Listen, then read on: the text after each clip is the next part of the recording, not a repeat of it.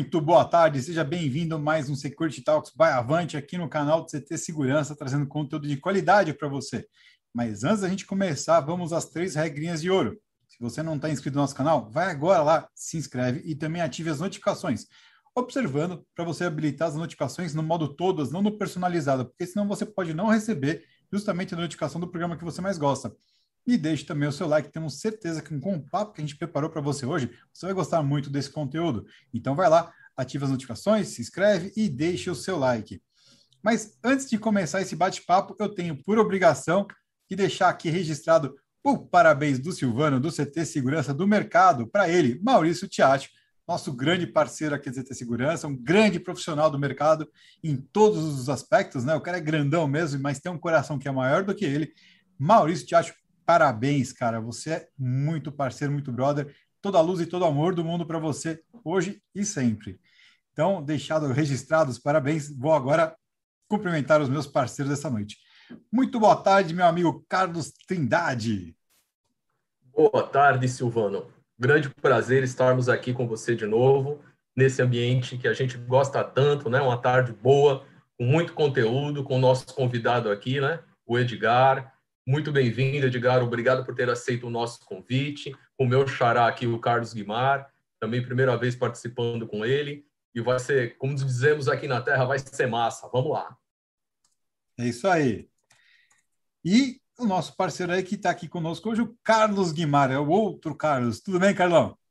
Opa, Silvano, tudo bem? Ô, pessoal, muito feliz e honrado estar mais uma vez aqui com todos vocês. Show de bola. E inaugurando a sua primeira participação conosco hoje está hoje o nosso amigo Edgar Nogueira. Tudo bem, Edgar? Tudo bem, Silvano. Muito obrigado pelo convite. Show de bola. Edgar vai falar um pouquinho mais sobre ele daqui a pouquinho. Primeiro, eu vou cumprimentar a galera que está conosco aqui no chat já. Então, boa tarde para o Hiro, que está com a gente, sempre nos acompanhando, o Ricardo Coelho, o grande Carnaúba, o Maurício Tiacho, aniversariante do dia, o pessoal da HP Consultores, William Bar Barbaneira, a Viane Piroage, Antônio Egito, Wagner Oliveira, a Márcia, o Márcio Duarte, o pessoal do marketing da Avante, a grande Karen, né, todo mundo ali acompanhando, vão registrando a sua participação aqui no chat, que daqui a pouco eu volto para cumprimentar vocês de novo. E nesse momento vou pedir para o nosso amigo Edgar, por favor, Edgar, fala um pouquinho de você para a gente. Bom, Silvano, inicialmente eu gostaria de agradecer o convite mais uma vez ao CT Segurança, Avante, a Carne, através da Karen, Carlos. É, cumprimentar nosso amigo Guimar. Muito obrigado também pela presença e pela, pela troca de informações que nós vamos ter essa noite. Muito obrigado a todos. Bom, é, vou me apresentar rapidamente aqui, né? Meu nome é Edgar Nogueira. Eu tenho hoje mais de 25 anos na área de, de segurança.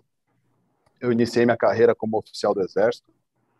Então, permaneci no Exército por cerca de nove anos, nove anos e pouco. É, fui oficial de infantaria, atuei na Força de Ação Rápida do Exército, é uma unidade bastante operacional. Depois, quando eu saí do Exército em 2004, eu tive a oportunidade de trabalhar em algumas empresas como prestador de serviço e também como tomador de serviço na área de segurança, gestão de segurança. Então, é, trabalhei como segurança na parte de segurança patrimonial, segurança é, pessoal, segurança proteção de executivos, consultoria, é, como tomador de serviço em, em empresas multinacionais. Então, desenvolvi minha carreira dentro da área de segurança. De formação, eu sou advogado, sou pós-graduado em Direito, em Gestão Estratégica e Gerenciamento de Risco mas a minha atuação sempre foi mesmo na área de segurança. E em 2015, né, eu tive o privilégio de, de partir para a área de segurança da aviação. Mundo novo, né, completamente diferente, e hoje a gente vai trocar um pouquinho de informação referente a esse mundo e também a complexidade que é fazer segurança privada em uma área pública. E nisso a gente engloba aeroporto, aeroportos e outros empreendimentos. Fantástico.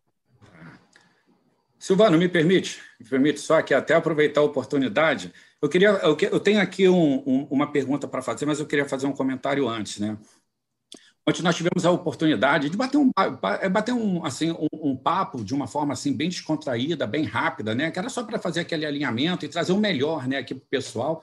Eu tive até a oportunidade de postar isso aí no LinkedIn, e o que, que me chamou a atenção? É porque foi assim, apesar de ter sido tão rápido, foi o suficiente para entender a quantidade de capital intelectual aí que a gente tem aí com o Edgar. Eu achei assim bem interessante e isso me estimulou. O que eu posso dizer para vocês aqui, eu tenho tantas perguntas para fazer, perguntas não só da área de segurança, como tem um pouco de curiosidade também, né, daquilo que a gente vai estar desenvolvendo. Mas vamos lá. Eu, eu falei que eu tenho um monte de perguntas, deixa eu fazer logo uma e a gente vai emplacando as demais. Bom, até fazendo assim, Edgar, o que eu queria conversar com você, é, linkando até com, com o tema né, daquilo que a gente se propôs, eu queria te perguntar é, como é desenvolver segurança privada em área pública? E aí eu queria entender um pouquinho de você o seguinte: como é que é a questão de interação, limites, papéis, responsabilidade? Ah, perfeito, Guilherme. Sua pergunta é extremamente pertinente. É, é realmente é exatamente o tema, né? É, a segurança privada em área pública, assim como qualquer tipo de segurança, nós sabemos que a gente é incapaz de atuar sozinho. Nós não podemos atuar sozinho, não conseguimos fazer segurança sozinho. Quando a gente fala de uma área pública, que você tem circulação de pessoas 24 horas por dia, por dia, 360 dias por semana, e que você, como é, prestador de serviço, como administrador segurança privada, você não tem o poder de polícia, então é fundamental a participação dos entes públicos, das entidades públicas segurança e fiscalização, é, agências reguladoras e etc. Então, num aeroporto, para você ter uma ideia, nós temos basicamente dentro de casa aqui todas as entidades. Nós temos Polícia Federal, Receita Federal, Anvisa, Vigiagro, IBAMA, a ANAC, às vezes Polícia Rodoviária Federal, é, Guarda Civil em alguns aeroportos. Então, nós temos várias várias entidades, vários entes públicos, cada um com a sua responsabilidade.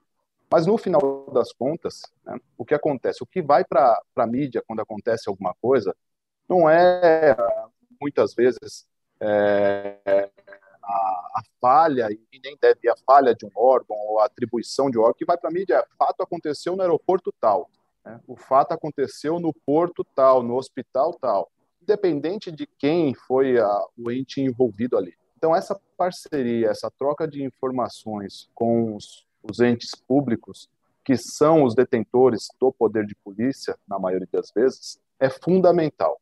Então, você tem que ter aproximação, você tem que trocar informações, você tem que ter o contato diário com essas pessoas, com esses administradores públicos e entender qual que é o papel de cada um, qual que é a sua caixinha ali e qual que é o papel de cada um.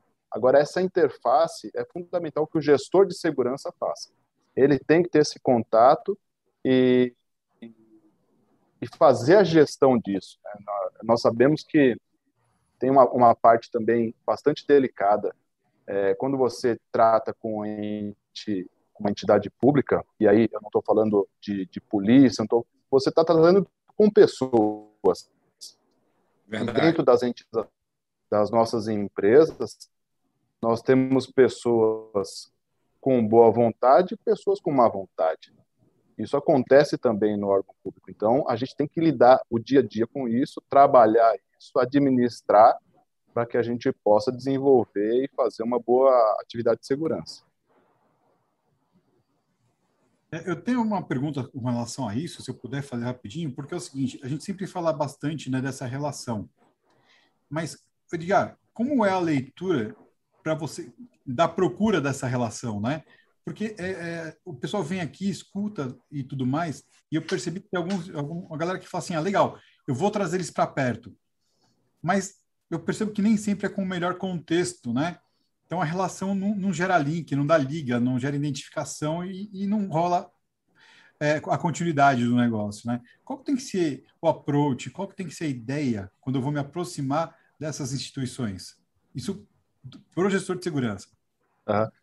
É, Silvano, eu acho que assim, o que, que acontece? É, dentro do, do, da nossa atribuição, a gente tem alguns, algumas questões legais que cada órgão tem que seguir. Isso faz parte do, do PINAVSEC, né? faz parte do Programa Nacional de Segurança da Aviação Civil, isso falando de aeroporto. Né? Em alguns outras, algumas outras atividades você também tem atribuição do órgão que está ali dentro. Em algumas outras atividades não existe essa, essa correlação legal.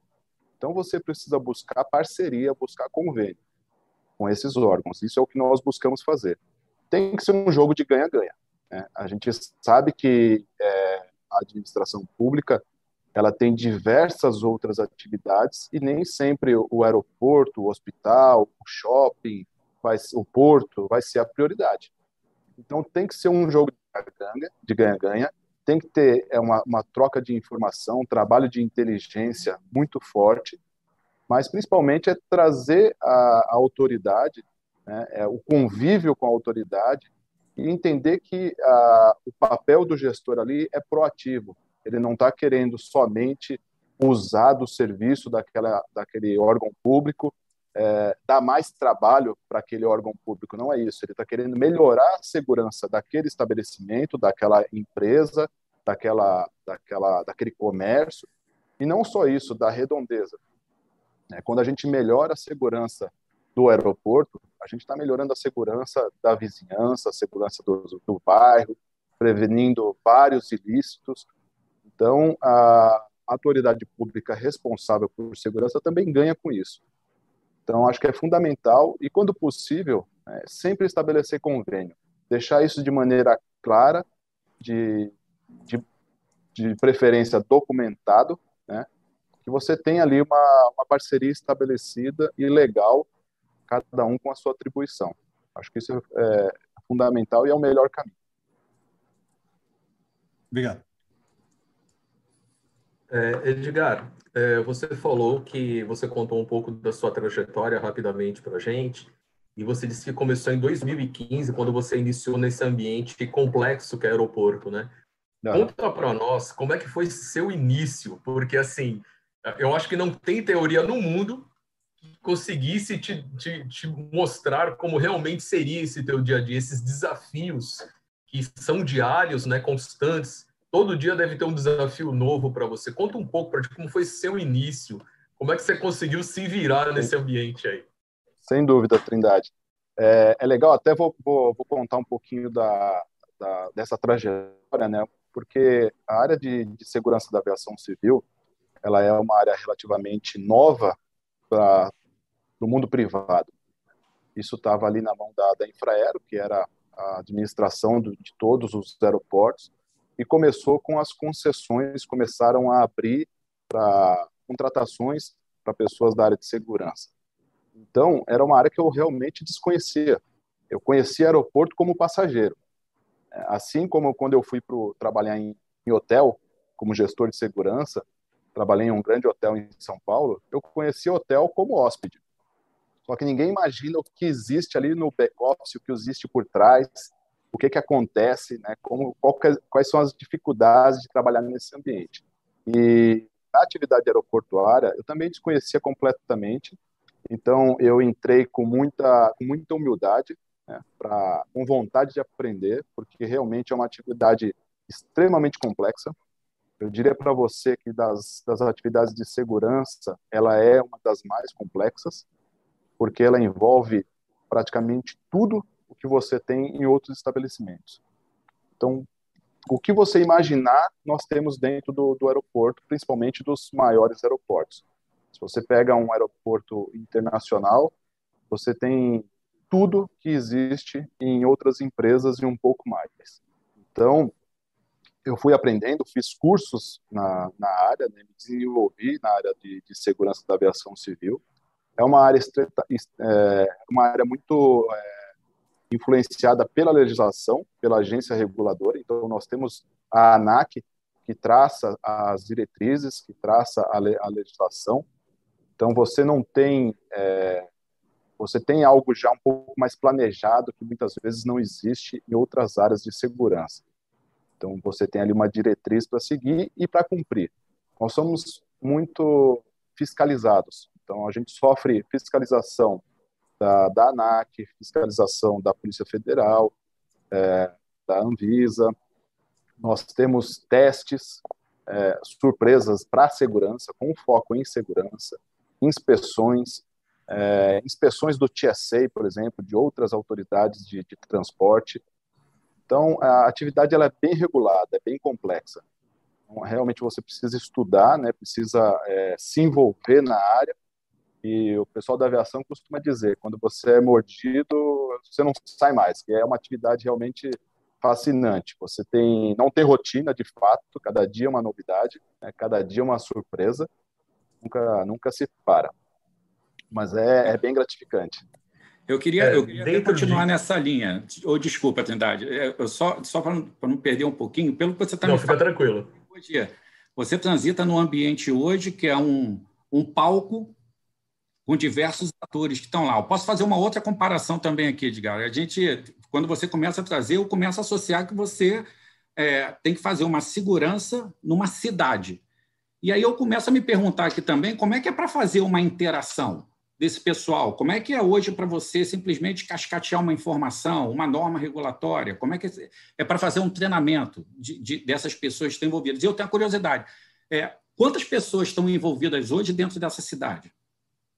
Bacana, muito bacana a sua pergunta. É, realmente é uma cidade, Guimarães. se você pegar os maiores aeroportos aqui do Brasil, você vai ter somente de pessoas credenciadas, que são as pessoas que trabalham no aeroporto, você vai ter aproximadamente 20 a 40 mil pessoas credenciadas. Caramba. Então, é mais que muita cidade por aí. Isso Verdade. eu estou falando de funcionários, de funcionários credenciados que trabalham no aeroporto e nas lojas e como prestadores de serviços nos diversos segmentos da, da, da aviação. Mas, além disso, você tem o fluxo também de passageiros, né? de passageiros, de pessoas que vão ao aeroporto só para consumir, para ir num restaurante, para ir numa loja, é, pessoas que vão acompanhar os passageiros. Então, você tem um fluxo enorme ali. Então, realmente, é, precisa de uma interação com toda essa comunidade. Nós temos uma, uma comissão de segurança aeroportuária, que é uma comissão restrita, mas é, aberta para todas, é, restrita no, no, sentido de que as informações ali tratadas são específicas de segurança, e para as pessoas que são capacitadas e, e podem participar, nós convidamos as empresas, e essa informação de segurança ela é cascateada para os demais, para os demais funcionários. É, uma coisa muito interessante é que dentro da, da segurança da aviação e, e para ter alguns tipos de acesso dentro do aeroporto, você precisa de uma credencial específica e com treinamentos diferenciados. Então, é, não é como uma empresa que você faz uma credencial e circula em qualquer área. No aeroporto, não. Você faz a sua credencial, a sua credencial ela tem alguns códigos e ela vai te dar permissão ou não para acessar algumas áreas. Então, e, e, aí cada área depende de um curso ou de uma, de uma formação, de um conhecimento específico. Isso é, é bem bacana. E a gente tem, nessa época de pandemia, obviamente, nós partimos para uma linha de, de treinamento online, né? Tivemos que aderir a esse treinamento online. Fluiu muito bem, né? É, ele fluiu bastante bem, continuou sem, sem nenhum tipo de interrupção. É, alguns treinamentos são obrigatórios, outros treinamentos eles são facultativos, mas realmente é uma cidade. Dentro, dentro do, do aeroporto, como eu estava dizendo, nós temos tudo que você imaginar em termos de, de complexidade. Então, se você pega a, a, parte de transporte de valores, nós temos transporte de valor terrestre e a parte de transporte de valor aéreo. Nós temos caixa eletrônico, que é sempre um chamariz ali, uma preocupação. Nós temos, obviamente, o transporte de passageiro, né, que é o, o nosso foco. Nós temos a parte de carga, que aí é um mundo à parte. A parte de carga ela é, é realmente algo que dá para a gente falar que um dia sem parar. Eu tinha pergunta é. específica para isso, que eu tenho uma curiosidade enorme, como é que é, é simplesmente são modalidades diferentes de carga, devem ser tratados, deve, é, claro, né, tratamentos diferentes né, para essas modalidades de carga, deve ser um mundo à parte, realmente isso. Realmente é um mundo à parte. Nós, nós temos cargas, cargas perigosas, nós temos cargas vivas, nós temos é, transporte de órgãos, por exemplo, né? Então, todo tipo de carga, tudo que você imaginar que pode ser transportado via aéreo, passa pelo, pelo aeroporto, passa por um processo de segurança, né, principalmente se tratando de carga internacional, passa por um processo de segurança, que é um processo também complexo, porque envolve, envolve carga e, e às vezes você não consegue, por exemplo, fazer uma inspeção com uma carga em um, somente em raio-x, você tem que utilizar outros, outros mecanismos, outras ferramentas. É, então, assim, o, o TECA, né, que nós falamos aqui, o terminal de carga, ele, ele é realmente uma, uma atividade muito complexa dentro da atividade aeroportuária. É, é, você demanda de conhecimentos específicos ali para trabalhar com, com essas cargas. E é, é desafiador, bastante desafiador. É, Edgar, e assim, então é, o que a gente entende é que a questão do, do, conhecimento, do aprimoramento, do estudo, do planejamento é algo imprescindível dentro desse ambiente tão complexo. Aí, assim, dentro disso, é, como se planejar para o imprevisível? Que é o que acontece muitas vezes. Estou até te perguntando isso que a gente estava conversando antes, né? Não só eu, mas aqui em casa, todos nós somos fãs daquele documentário da National Geographic, Aeroportos, né? Cada hora a gente vê uma coisa nova. Então, assim, como é que você consegue lidar com tudo isso? Como você consegue se planejar, você e sua equipe, que você precisa ter braços aí para você poder estar tá gerindo, estar tá cuidando de toda essa segurança. Como você consegue tratar isso? É imprevisível. É. Como se planejar para isso? Esses e, e, colocando aqui esses episódios, acredito eu, que mostram um percentual muito pequeno da realidade, né? Exato. É, Trindade, eu, eu diria para você que o nosso planejamento ele vai até a página 2. É, você, você chega com a sua com seu dia planejado, com, com a sua atividade planejada, e de repente você tem que, que parar. Né? Você tem que parar e atender uma emergência, atender alguma coisa mais prioritária. Eu te dou exemplo do que aconteceu hoje. Hoje eu estava na minha sala trabalhando normalmente e, e aí um membro da equipe apareceu lá e falou: estamos com um problema, um objeto foi abandonado em tal local e protocolo de, de acionamento de, de explosivo, de bomba. Né? Isso é uma coisa que acontece não com, com rara frequência, acontece bastante. Né? E os objetos abandonados, por exemplo, é só um, um exemplo, né? Os objetos abandonados dentro de um aeroporto, eles são tratados com uma maneira, com uma criticidade muito mais alta do que em outros locais. É, no Brasil, infelizmente, a gente sequer tem essa cultura de atentar para esse tipo de coisa, de ter esse tipo de preocupação. Por um lado, graças a Deus, nós não temos o problema de terrorismo, não temos esse tipo de atividade com frequência, mas, por outro lado, é uma preocupação que nós, gestores de segurança, temos que ter atenção. Então, no aeroporto, qualquer objeto que é abandonado, ele tem a área, a área preservada, ninguém encosta no objeto, você faz ali uma avaliação de segurança, de imagens, de quem deixou aquele objeto, né, se a pessoa está por perto ainda. Nós temos uma equipe que se aproxima para fazer o uso do detector de explosivo para verificar se aquela mala, aquele pacote, aquele objeto tem traço de explosivo. Tendo traço de explosivo, você já existe, já faz uma é um outro tipo de protocolo, um outro tipo de acionamento, muitas vezes envolvendo a Polícia Federal, é, o Esquadrão Antibombas e etc. Tudo para quê? Para garantir a segurança do, do, aeroporto, a segurança dos funcionários ali. É, então não tem rotina. Você está ali, de repente está chegando uma, uma pessoa famosa, um artista, um time de futebol, né? E aí nós temos que acionar o nosso, nosso plano de contingência, né? é, utilizar das, das nossas estruturas. O aeroporto ele, ele conta com uma estrutura de gerenciamento de crise bastante grande, com salas específicas, é, e essas crises ou esse, essa utilização desse espaço ela ocorre não somente com um acidente aeronáutico ou com uma crise de um explosivo, de um atentado, ela ocorre também em diferentes eventos, como as greve, a greve do caminhon, dos caminhoneiros, por exemplo, foi um, foi um exemplo. Vários aeroportos estavam ficando sem combustível.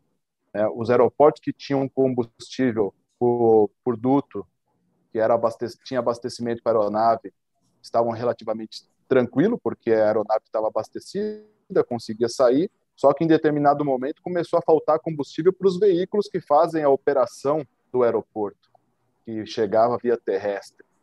É, então, é, você tem que estabelecer protocolos de, de gerenciamento de crise, é, e aí entra novamente os, o contato e o vínculo com os órgãos públicos. Nós, por exemplo, tivemos que acompanhar nessa época, é, fazer escolta da Polícia Federal, da Rodoviária Federal, para vir o combustível da, da refinaria para poder chegar no aeroporto, para não parar o aeroporto. Né? Então, é, a atividade ela, ela não tem rotina. Não existe rotina, você não para é, muito tempo fazendo a mesma coisa. É, e aí nós temos exercícios simulados, que nós fazemos constantemente também, de, de, de, ameaça de bomba, de apoderamento ilícito de aeronave, de invasão com carro forte, diversos exercícios para treinar nossa equipe e aí, como o Guimar tinha questionado, né, é, desmembrar essa informação, repassar essa informação para toda a comunidade, para, na verdade, para prevenir. Né? A prevenção aí é sempre a, a nossa melhor arma, a nossa melhor ação. É, e atuar dessa maneira sem levar o pânico né, para o ambiente que você está trabalhando ali também, tem que ter um talento enorme para estar tá executando isso, né, sem, sem sombra de dúvida. Eu mesmo, né, muitas viagens, vai para um lado, vai para o outro, você presencia algum movimento, mas um movimento muito sutil. Então, a gente consegue perceber, até pelo, pelo o tanto que a gente convive, né? a gente já vai pegando um pouquinho daquele movimento, a gente sabe que alguma coisa está fora da rotina, mas eu sempre percebi que sempre que aconteceu alguma coisa foi muito sutil e não gerou pânico para quem estava ali no ambiente. Mas eu peguei a palavra, eu queria até aproveitar e trazer um, um tema de novo, falando da segurança privada, trabalhando com o público, de uma maneira geral, né? com o setor público na área pública. E um grande desafio que tem para todo profissional de segurança é justamente um relacionamento com comunidades que tem com o entorno. Porque quando a gente fala de relações institucionais, normalmente conduz a gente para, para os órgãos de segurança pública ou para os órgãos constituídos. Mas a gente sabe que tem toda uma interação também com essas comunidades. Quando a gente fala em comunidade, automaticamente a gente sabe que naquela região acaba tendo uma relação com uma criminalidade também. Como é que é isso hoje, é, é quando a gente fala aí da, dessa relação, não só da relação é, de uma maneira geral na, na sua atuação, né, mas também quando a gente fala de aeroportos? É, você tem toda a razão, Guimar, porque essa, essa relação com esses órgãos, ela extrapola os órgãos que estão ali na, dentro do, do aeroporto ou que atendem ali a região. Ela acaba extrapolando. Todos os aeroportos que eu trabalhei, que eu trabalho e que eu conheço, ele tem é, uma comunidade, pessoas que residem próximo do aeroporto. Em algumas, em algumas situações, é, é necessário que se faça desapropriação de áreas para que faça uma, uma obra do aeroporto, uma extensão de pista ou uma, uma reza, uma área de segurança do aeroporto, enfim, você tem que fazer desapropriação de área. Em outras, em outras circunstâncias, circunstâncias você recebe uma área do, da concessão já invadida e tem que real, novamente retirar essas pessoas e muitas vezes indenizar, trabalhar em conjunto com o governo, com a prefeitura, para que essas pessoas se desloquem, se, se mudem e você possa fazer a atividade do aeroporto. Então, acaba extrapolando, você muitas vezes tem que, que entrar na comunidade, ter contato com as pessoas, entender quem é a liderança da comunidade ali, quem é o líder comunitário, é, trabalhar com assistente social, é, às vezes construir um, um novo bairro, uma, fornecer uma, um apoio de, de escola, de posto de saúde, de delegacia, de viatura, para que essas mudanças sejam, sejam possíveis. Então, ela é uma atividade também que, que demanda bastante cuidado, bastante, bastante tempo e, e tratativa com essas pessoas. As pessoas normalmente estão numa situação de, de vulnerabilidade, né? É, sempre existe, infelizmente, no Brasil, a questão de outras pessoas que estão se aproveitando dessa situação de vulnerabilidade e, e, querem ter algum, algum lucro, seja político, seja financeiro, com, essa, com esse tipo de situação, que acaba deixando a situação ainda mais crítica, né? Então, requer bastante atenção e bastante cuidado. Sem contar, né, sem entrar na questão de, de tráfico de drogas e, e regiões dominadas por traficantes, que acabam também tendo bastante contato dentro dessas áreas e que muitas vezes a gente tem que, que agir através do, dos órgãos públicos né, para conseguir entrar nessa comunidade e fazer qualquer tipo de ação. Então, isso, isso infelizmente acontece bastante em áreas próximas ao, ao aeroporto. Há uma, é, necessidade, há uma necessidade de abraçar o que está ao redor, né, para poder se manter mais seguro. É, de fato, porque você recebe o aeroporto e muitas vezes a cerca do, do vizinho, a cerca do aeroporto é o cabide do vizinho, é o varal ali do vizinho. O varal do vizinho, literalmente. Ele pendura a roupa na cerca do, do aeroporto, ali no muro, né? Tá, ou então no muro da empresa, enfim.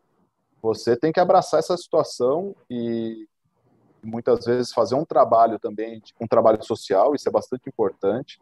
É, eu conheço vários aeroportos, nós fazemos, eu conheço vários aeroportos e outras instituições que fazem um trabalho social também com essas, com essas famílias, no sentido de conscientização né, e de apoio, né, de, de orientação, de apoio, às vezes é uma educação ali, um curso técnico para as crianças, ou uma formação para as crianças, uma escola de futebol, algo desse tipo, mas sempre existe essa necessidade de interação com as comunidades, é muito importante isso.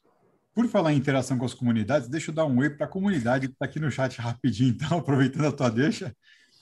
Então, dar, quem está com a gente aqui também, o Rodrigo Muniz, o, Carna, o Wagner Teixeira, o Fernando Nardi, Lorival Trivoselli, o Kleber Reis, nosso grande Kleber Reis, tá aqui dando um alô também, o professor Tianes, o Rui Sênior no Zé Roberto da Techboard, o Ricardo Coelho, o Keitiro Terada, a Ana Silva, o Antônio Egito está aqui tá fazendo uma pergunta a respeito de é, se já teve alguma. O pessoal está perguntando né, se já teve algum incidente que possa ser falado, ou se tem mais trabalho na parte de passageiros ou na carga, e também sobre o uso de tecnologia. Eu imagino que vocês já vão deschavar perguntas sobre tudo isso também. Legal. Wagner, Wagner Teixeira. Wagner é o gestor de segurança do Beach Park. Fortaleza. Show. É... O que dá mais trabalho, carga ou passageiro? A gente, a gente costuma falar que carga não, não fala, é, mas carga anda. Boa! Mas carga que dá, anda. O que dá mais trabalho, carga ou passageiro? É a mala. Que mala? Bom, aí é. decide. Bom, depende, né? Exato. É, é, um, ponto, um, um, ponto interessante ponto interessante é o seguinte, é, a área de segurança dentro do, do aeroporto, através do, do, nosso pessoal que fica ali no, nos canais de inspeção, ela é a única área que ela tem contato com 100% dos passageiros. Isso é algo que poucas pessoas param para pensar. Né? Ela tem contato com 100% dos passageiros. Então, o passageiro muitas vezes ele compra a passagem online, não tem contato com a companhia, ele faz o check-in online, não tem contato com a companhia, então, o primeiro contato dele no aeroporto é com a segurança, é no canal de inspeção. O canal de inspeção, por ser um procedimento de segurança, ele não é um procedimento agradável. As pessoas muitas vezes não gostam de passar pelo procedimento, às vezes desconhecem né, a legislação, não sabe o que pode embarcar, o que não pode embarcar, e, e ali acabam entrando num conflito. Então você tem que fazer desse trabalho de segurança, fazer dessa, dessa fiscalização, dessa abordagem, é, algo mais agradável possível. É o que nós tentamos fazer. É, a gente tem a, o costume de, de, associar muito Brasil a Estados Unidos, né? Então, o brasileiro, quando chega nos Estados Unidos, ele não dá, não abre a boca para nada. É, o que o oficial ali do TSA mandar ele fazer, mandar ele tirar, ele vai tirar e fim de papo e não questiona nada. Agora, aqui no Brasil, o passageiro, se você fala qualquer coisa que está previsto em legislação, que, que é mandatório, você é questionado. Então, o nosso pessoal lá da inspeção, eles sofrem bastante com isso. É, são questionados, eles têm essa, essa habilidade de fazer esse gerenciamento de crise contínuo Mas o, o grande conflito que tem com o passageiro é realmente a falta de, de conhecimento. É, a gente estava conversando um pouco antes aqui da quantidade de objetos retidos que a gente tem, porque o passageiro ele tenta embarcar com algumas, alguns itens que estão proibidos. É, desde itens que, que realmente, às vezes, ele acha que pode, pode embarcar, até itens que, com certeza, é óbvio que não pode embarcar, mas o passageiro tenta entrar com ele. Então, acho que o maior conflito é esse. E com a carga, né, o maior conflito com a carga, o maior, a maior preocupação com a carga realmente é o desvio de carga, né? é, o desvio da, de, de, carga com alto valor agregado, e a gente não está falando só de, de ouro, de, de, materiais, é, mas também de, de indústria farmacêutica e outro tipo de materiais com alto valor agregado, e o risco de explosivo é, o risco de introdução de algum artefato e droga nessas cargas. É, a gente trabalha, nosso principal foco é a questão do terrorismo, é o, a prevenção ao ato de interferência ilícita, que é basicamente são atividades ligadas ao terrorismo. Esse é o principal foco. Então, todas as nossas ações elas são voltadas para isso. E aí algumas pessoas, ah, mas você está falando do Brasil, o Brasil não tem caso de terrorismo, não sei o quê. Tudo bem, se você pesquisar na internet, a quantidade de voos, de principalmente na década de entre 1960 e 1975, diversos casos de aeronaves que foram sequestradas. Diversos. Né? O mais conhecido foi em 1988, que foi o sequestro feito por um professor chamado Raimundo Nonato, inclusive, se não me engano era professor, mas é, não estou confundindo com o professor da escolinha do professor Raimundo, mas e o nome era Raimundo Nonato, que ele sequestrou um avião, matou o copiloto quando o, avião pousou em Goiânia, e a intenção dele era jogar o avião no Senado, jogar em Brasília. Tá? Isso foi em 1988. Então, o Brasil ele não é livre dessas ações, essas ações acontecem em menor escala que outros países, mas acontecem. É, assim como nós temos a preocupação com ameaças de bomba, com comunicação falsa, que também acontece. Nós temos diversos aeroportos que sofrem ameaça de bomba. É, a maioria, graças a Deus, não se concretiza, são ameaças falsas, mas até você descobrir que a ameaça é falsa, você já acionou toda uma assessoria de risco, você muitas vezes já paralisou parte da operação, você já acionou o esquadrão responsável pelo, por antibombas, você já tomou uma série de providências que, que prejudicou a operação do aeroporto muitas vezes, mas que são providências necessárias para impedir o mal maior. O Carlos, o treinador tinha aberto o microfone ali, acho que ele ia fazer uma pergunta, depois eu tinha um comentário para fazer aí. Deixa não, eu, eu, ia comentar que o Edgar falou que carga não fala, né? Depende. Depende. Se a carga viva for um papagaio, ele pode falar. Então, até isso acontece, eu estou dizendo. O aeroporto não é brincadeira, não, gente. Agora, uma até dúvida, isso... que inclusive não é minha, essa dúvida é do Silvano aqueles objetos que o pessoal pensa que pode levar, e de repente leva na bagagem de mão, uma caixinha de ferramenta, um negócio desse, uma garrafinha de uísque. O que, que acontece com essas coisas? Se você puder falar, claro. Bom, todos os materiais é, retidos, assim é óbvio, né? cada aeroporto tem um, tem um procedimento, mas via de regra, os materiais retidos eles vão para destruição. É, eles vão para destruição no nosso caso, a gente leva uma grande, uma grande indústria que tem condição, tem forno, fornos com capacidade para destruir esse tipo de material. Então, o material é para destruição. Não, não é aproveitado, não, não é doado, não, é, não fica conosco, né, não fica com, com o aeroporto, nem é distribuído entre o aeroporto. Ele realmente vai para destruição. Isso acontece com todo tipo de material, é perfume, é, é, canivetes, facas, vinhos, todo tipo de material. É, já, te, já tiveram alguns casos do, aeroporto fazer convênio com prefeitura, por exemplo, para doação de itens de higiene, para doação de, de, utensílios domésticos, esse tipo de coisa, mas acaba sempre surgindo algum tipo de, de problema com essa doação. Né? Muitas vezes o pessoal questiona a questão de, de validade, se o produto não está adulterado, se alguém sofre uma alergia, vai questionar o aeroporto, enfim. Tem uma série de coisas que envolvem, então, o regulatório, o jurídico do aeroporto ali, a maioria das vezes acaba optando por pela destruição mesmo. Mas é a quantidade é enorme. É difícil saber a procedência, o manuseio anterior disso tudo, é, né? pode estar envolvido, né? Exato, exatamente. Exatamente. É muito. E, e outras, é muito material, muito material. Muita coisa. O já deixou um monte lá, né, Edgar? Ele estava ah. aqui no início, né? Estava comentando aqui o quanta coisa que eu já deixei e perdi no aeroporto. É, o Silvano já deixou faca, soco em inglês. É, a última olha, foi uma, uma, espada de samurai. Uma espada não, de samurai. Verdade, não, espada de samurai. Pequenas ferramentas, pequ... é. cortador de unha, cara. É triste de lembrar. Pessoal, eu ia fazer, eu ia fazer um comentário, é, e aí acho que até um, isso aí vale até um capítulo à parte, né? Porque quando o Edgar trouxe essa questão de fazer uma desapropriação diária, migrar um pessoal de um lado para o outro, caramba, eu tive uma oportunidade, uma oportunidade, é, eu tive uma oportunidade em outra, em outro momento profissional que eu tratava muito com movimentos sociais. Então, assim, não é simplesmente sai esse pessoal daqui e vem para cá. Então, você não está também só construir casa ou construir prédios. Você tem que fazer mudança de colégio, você tem que fazer mudança de igreja. Se dependendo do local que você tiver, se tiver um cemitério, você tem que fazer a mudança desse cemitério também.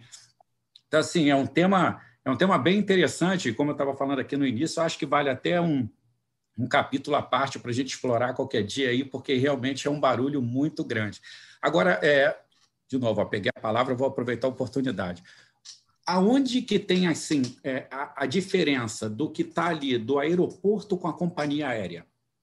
Eu tenho uma curiosidade muito grande, Edgar. Qual é o limite? É. Como é a relação com as companhias aéreas? É, acho que muitas pessoas têm essa curiosidade, né? O, o aeroporto, o aeroporto, ele, vamos fazer aqui uma, uma analogia bem, bem simples. Ele é o fornecedor da infraestrutura. Então, tudo que for infraestrutura, ele é responsabilidade do aeroporto, da administração aeroportuária. Então, você está falando aí de, de, esteira, de escada rolante, de ponte de embarque, é, de iluminação, de ar-condicionado, de elevador, tudo que é infraestrutura. Né? Entra aí, obviamente, a parte de, de manutenção, operações, segurança, uma parte de infraestrutura. A parte de operação, na maioria das vezes, aqui no Brasil principalmente, ela é da companhia aérea. Então, é, ah, o voo atrasou. O voo ele pode atrasar por N circunstâncias. Né? Ah, pode acontecer de uma ponte de embarque, por exemplo, não conseguir acoplar na aeronave e atrasar um voo. Pode acontecer. Aí é uma falha do aeroporto, porque a ponte de embarque é uma infraestrutura aeroportuária.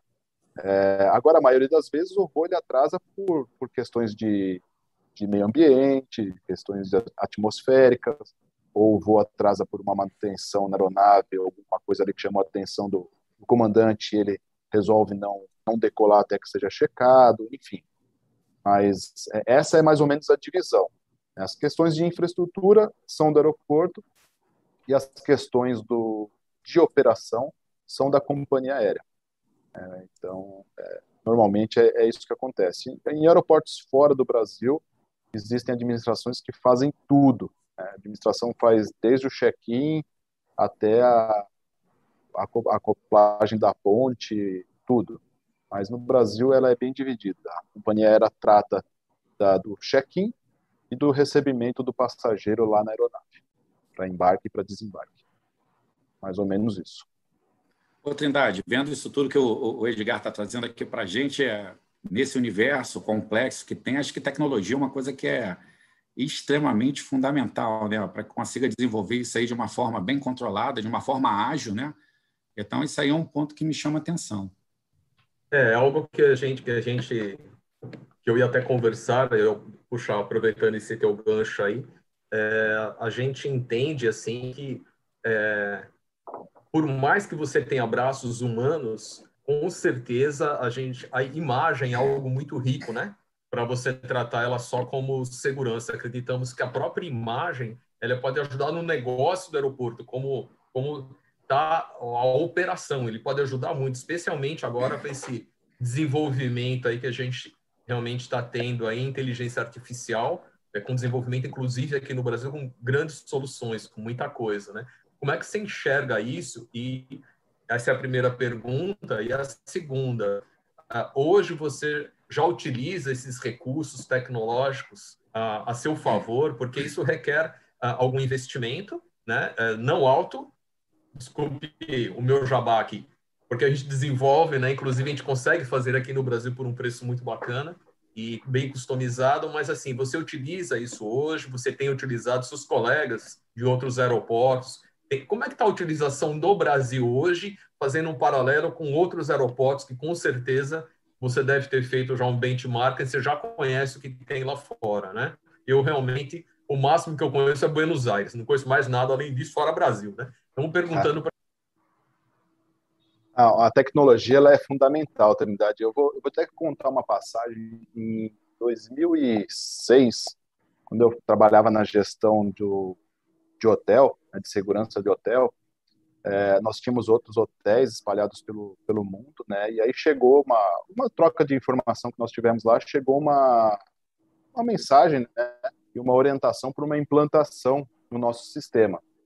E o que, que aconteceu? O, o, eles estavam recebendo bastante elogio, os passageiros, os, os hóspedes é, elogiando e se sentindo bastante satisfeito. Por quê? Porque quando o hóspede entrava no saguão do hotel e ele ia se aproximando do, do balcão ali da recepção, do check-in, a recepcionista, por padrão do hotel de atendimento, ela saía de trás do, do check-in. Por exemplo, o Carlos Guimar estava chegando lá como hóspede em Dubai, aí ele estava chegando quando quando ele chegava ali próximo do, do balcão, a recepcionista saía, bom dia, boa tarde, seu Carlos, tudo bem? Seja bem-vindo. Aí parava e falava, pô, peraí, como é que essa menina, eu tive aqui há, há dois anos, três anos atrás, como é que me reconheceu? Então, eles já tinham, na época, o sistema de identificação facial. Quando o hóspede fazia o check-in, ele já era identificado, ficava no sistema, quando o hóspede retornava, o sistema automaticamente já lia quem era o hóspede, identificava na tela da recepção, e a recepção tinha condições de sair e fazer um atendimento personalizado. Isso eu estou falando de mais de 15 anos atrás. Então, é, hoje nós utilizamos a, a, tecnologia, não, obviamente não utilizamos é, em massa, não utilizamos talvez da maneira que poderia ser utilizado, e aí eu vou levantar um ponto muito importante. Por que a gente não consegue utilizar? É, não adianta você dar tiro de canhão para matar formiga. Eu acho que a tecnologia ela é fundamental, mas as pessoas elas são tão fundamentais quanto. Então você precisa ter um operador treinado, habilitado para lidar com essa tecnologia. Né? Você precisa ter um fornecedor, né? no caso de vocês, é um fornecedor honesto que vende o que realmente vai se adequar ao seu negócio. Muitas vezes você recebe um fornecedor, o cara quer te vender o supra-sumo, mas você não precisa do supra-sumo. Você precisa do básico, você precisa ali, ah, eu, eu tenho o orçamento para colocar 10 controladores de acesso, não tenho para colocar 150. Então, não adianta, não adianta vir com, um sistema, né, com uma, uma venda gigantesca, se a pessoa não consegue adquirir aquilo. Mas, voltando ao tema, a tecnologia é fundamental é fundamental, auxilia muito. Nós, nós utilizamos até por questões de, de, cumpri, de cumprimento de contrato de concessão, nós temos que fazer vários investimentos, né? E, e nós temos equipamentos diferenciados aqui, é, por exemplo, para inspeção de bagagem despachada, equipamento muito é, muito é, tecnologia avançada, são equipamentos caríssimos que fazem a detecção automática de, de explosivo, por exemplo. Então, nós utilizamos a parte de câmeras térmicas para leitura de temperatura, agora com a pandemia, é, biometria, alguma coisa de facial, analíticos, né? Então, a tecnologia é sempre bem-vinda, mas ela precisa de pessoas, tecnologia, pessoas e processo. Acho que você tem que ter essa tríade, né? Tem que ter os três sempre para estar tá bem bem amparado e, e poder fluir bem as coisas. Ô, Edgar, tem uma coisa que, que é interessante, quando a gente fala desse universo, desse movimento, um negócio que funciona 24 por 7, né? No, é, o gerenciamento de crise ele tá, tem que estar tá sempre a postos. Como é que funciona hoje um gerenciamento de crise para aeroporto? Já que você falou de hotel, aí eu fiquei com um monte de curiosidade também para a gente falar lá, mas a, a pergunta que veio agora, que eu queria dividir contigo, era essa, entendeu? É, eu acho que o Silvano, o Silvano até recebeu uma pergunta aí na, nessa linha. Né? Exato. Ah, é? Que legal. O Dantas, o Dantas, fez uma pergunta com relação à cultura de segurança, como, por exemplo, ele cita aqui o caso de um lobo solitário, né, um atirador. Né, se há alguma cultura já é, instaurada para esse tipo de situação. É, então, é, como eu mencionei, Dantas, a, a prevenção, é, o trabalho da segurança, é sempre com foco nos atos de interferência ilícita. É, o terrorismo, nós sabemos que é algo extremamente difícil de a gente identificar com antecedência. É muito difícil, né? Mas nós nos preparamos, né? a gente tem treinamento com treinamentos contínuos, inclusive é, hoje nós lançamos aqui um treinamento é, para ameaça de bomba, né, para os nossos funcionários, um treinamento obrigatório, todo mundo tem que fazer, todo mundo tem que saber o que fazer quando receber uma ligação, quando receber uma ameaça por, por telefone, por, por e-mail, por correspondência, todo mundo tem que saber como agir, isso é fundamental. Né? Nós temos que ter o plano de contingência alinhado com os órgãos de segurança, que são eles que vão dar ali o primeiro, primeiro combate. Né? Então, o que cada órgão vai fazer se acontecer um atirador, por exemplo, dentro do, do aeroporto, se acontecer uma invasão, como aconteceu 2019 em cinco, seis aeroportos brasileiros para assalto de carro forte, com troca de tiro, com passageiro no meio, né? e a, o, os assaltantes eles não vão com 38, eles vão com ponto .50, que são metralhadoras antiaéreas, então com poder de fogo altíssimo. Então o plano de contingência Guimarães tem que estar sempre pronto. Né? A sala de crise ela está sempre pronta. Eu estou falando com vocês hoje, inclusive agora dentro da sala de crise. Nós temos um complexo aqui, as salas elas ficam fechadas à disposição para atender uma crise. Então, a pessoa teve uma crise, o nosso plantonista, que vai ser o primeiro acionado, ele vem aqui, ele tem condições de ligar os monitores, de monitorar toda a crise, tem os ramais para falar diretamente com os órgãos públicos, tem os quadros para anotação, já tem os campos específicos do que ele precisa anotar tem a sala do grupo de decisão, tem a sala do grupo de negociação, é, tem o rádio que fala direto com a torre, já tem o contato com os órgãos de, de saúde, posto médico, polícia e etc. E já tem a pessoa que vem aqui para frente da sala fazer o controle de quem pode entrar, de quem não pode entrar, quem vai compor cada grupo. Então, o plano ele tem que ser treinado.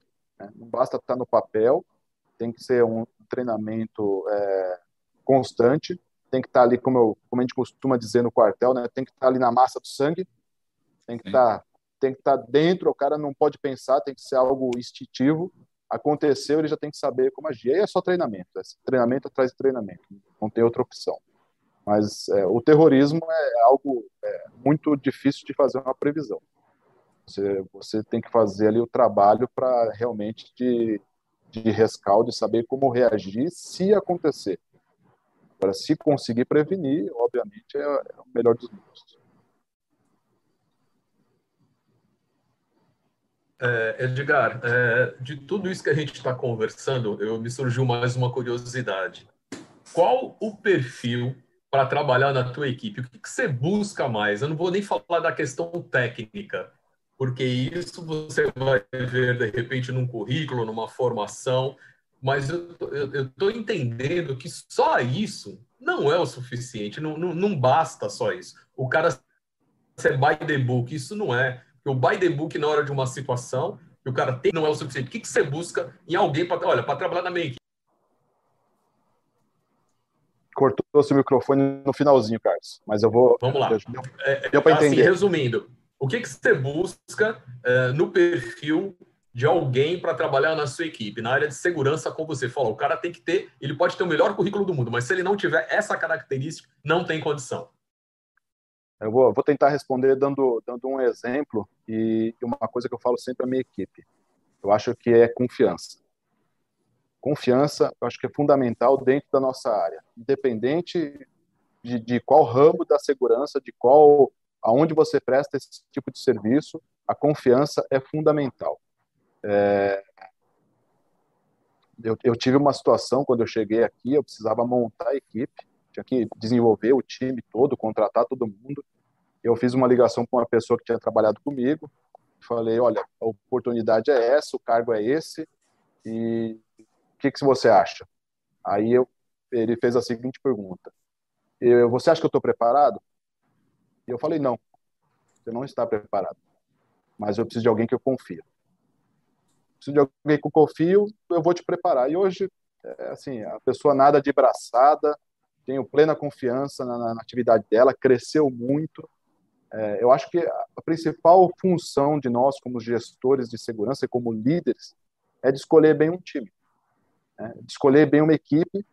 É, eu só estou hoje aqui onde estou porque eu tenho uma equipe bem formada, uma equipe que, que sabe tocar as coisas, que, que sabe a direção das coisas, e é por isso que eu estou aqui hoje.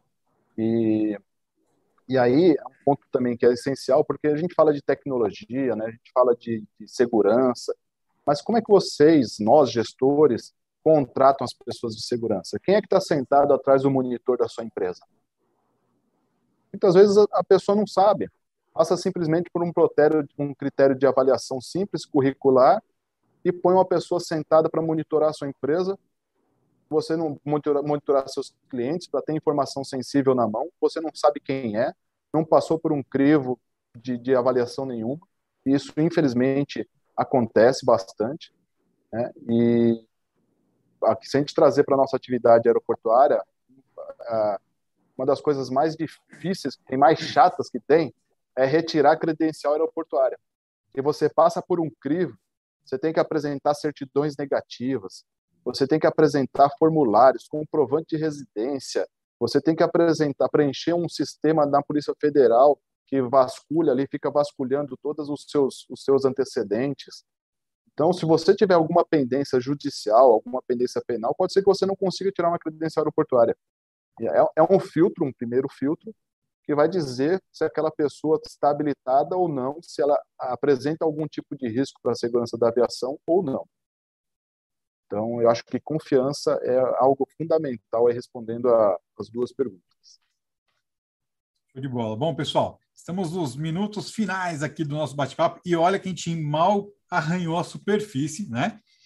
A gente mal decolou nesse assunto aqui sobre aeroportos. Então, eu vou pedir gentilmente para os nossos amigos fazerem suas considerações finais, começando pelo Guimar, depois o Trindade, e para fechar, o Edgar, por favor. Ah, ontem, quando, de novo, fazendo referência ao momento que a gente bateu um papo ontem, lembra que eu brinquei? Eu falei, gente, uma hora vai ser pouco, vai ter que fazer assim, primeira parte, segunda parte, terceira parte, né? Porque é, eu estou saindo daqui com, primeiro, com um ganho enorme, né, do, do que a gente pôde trocar aqui, mas também estou saindo com um monte de curiosidade, né? Seja como cliente, como passageiro, né? Seja como um profissional de segurança também. Eu tenho anotado aqui pelo menos mais umas quatro, cinco perguntas, que aí, Edgar, com certeza depois eu vou te ligar. A gente para para bater um café, um bate-papo, né? um café virtual aí, para você poder falar sobre isso. Segurança de hotelaria é uma coisa que eu gosto bastante também. Eu já vi que a gente vai falar de aeroporto, a gente vai falar de hotel e a gente vai poder falar também um pouquinho das Forças Armadas, que eu sou um tenente de infantaria também. A gente vai poder relembrar né, um pouquinho ali da, daquela época militar. Mas, gente, muito obrigado. Silvano, obrigado. Sempre que vocês me chamarem, eu vou estar aqui. Obrigado aí pelo carinho, sempre pelo, pela consideração que vocês têm. Trindade, pô, que bom estar aqui com você nesse espaço. Novamente aí ao amigo Edgar, né, a pessoa que agora a gente já criou esse vínculo, esse laço, a gente vai estar se esbarrando aí sempre pela, pela frente. É, agradecer a todo mundo que está junto aqui com, com a gente também, acompanhando aqui essa uma hora. E eu vou encerrar aqui, é, como eu comecei, dizer que eu estou muito feliz e honrado em estar aqui junto com todos vocês.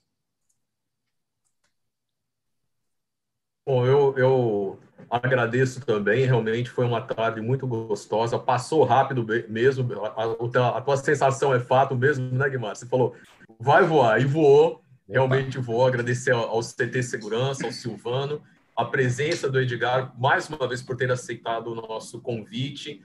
Espero realmente que a gente possa bater mais papos. Realmente a gente tem muita coisa para entender melhor. Você conseguiu satisfazer muitas das minhas curiosidades, né?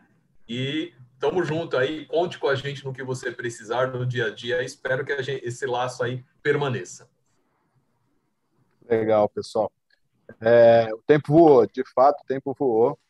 É, muito obrigado, Silvano, CT Segurança, Guimar, Carlos Trindade, Avantia. É, eu quero agradecer e, ao mesmo tempo, fazer um convite para todos que estão nos assistindo também. Me coloco à disposição, né? É, obviamente, dos nossos amigos aqui que já tem meu contato. Quem não tem, pode me procurar, LinkedIn, qualquer outra, qualquer outra fonte aí que quiser fazer questionamentos e perguntas, eu estou aberto. Mas eu queria fazer um convite também. A área de segurança da aviação civil, como eu disse, é uma área relativamente nova. O mercado está abrindo. Nós temos aí, recentemente, tiveram novas concessões de vários aeroportos, estão precisando de profissionais dessa área. Então, é, quem tiver interesse, quiser saber quais são as fontes, que curso faz, é, como que eu chego aí, qual que, onde eu devo procurar, fico à disposição. Pode me perguntar, eu tento encaminhar da melhor maneira, porque eu acho que é essencial a gente ter bons profissionais em todas as áreas. Novamente, muito obrigado fico à disposição. Guimar, a hora que quiser me ligar, passar aqui para tomar um café, Trindade, Silvano, as portas estão abertas. Obrigado. Fantástico. Muito, muito obrigado, Edgar. Mas antes de eu acabar de me despedir de você, deixa eu chamar a atenção para você que na próxima quarta-feira, no Security Talks, nós temos a participação do Ricardo Coelho, que é diretor do Departamento de Defesa e Segurança da Fiesp. Vai ser um bate-papo muito legal. E também no seu canto inferior direito da tela tem um QR Code. Esse QR Code, você aponta a câmera do celular, ele vai te levar para uma POC, né? uma, um teste para você de fazer direto aí onde você está nesse momento, de, uma, de algumas soluções de analítico de vídeos da Avantia. Não vai conseguir fazer agora, porque está vendo o celular, nesse mesmo link você volta depois nessa live e tem a possibilidade de fazer aí o teste, não, não vai sumir, fica tranquilo. Então, Edgar, muito obrigado, né? Já vamos ter aí, é igual aqueles filmes de avião, né? Parte 1, 2, 3, a gente vai ter que ter a parte 2 aí do Edgar. Vai ter que ser um 787 para poder caber e tudo que a gente quer per perguntar para ele de conhecimento que ele tem, né? Então, muito obrigado de novo. Obrigado, Carlos Guimar. Obrigado, Carlos Trindade. Muito obrigado Avante pela confiança, por estar conosco aqui. De novo, parabéns, Maurício. E a gente vai ficando por aqui. Se liga no resto da programação do CT Segurança de hoje. Temos ainda linha de frente, gestor, eh, e o Diógenes Luca, né, linha de frente, e também Hackeando Marketing. A gente se vê daqui a pouco, pessoal. Obrigado, tchau, tchau.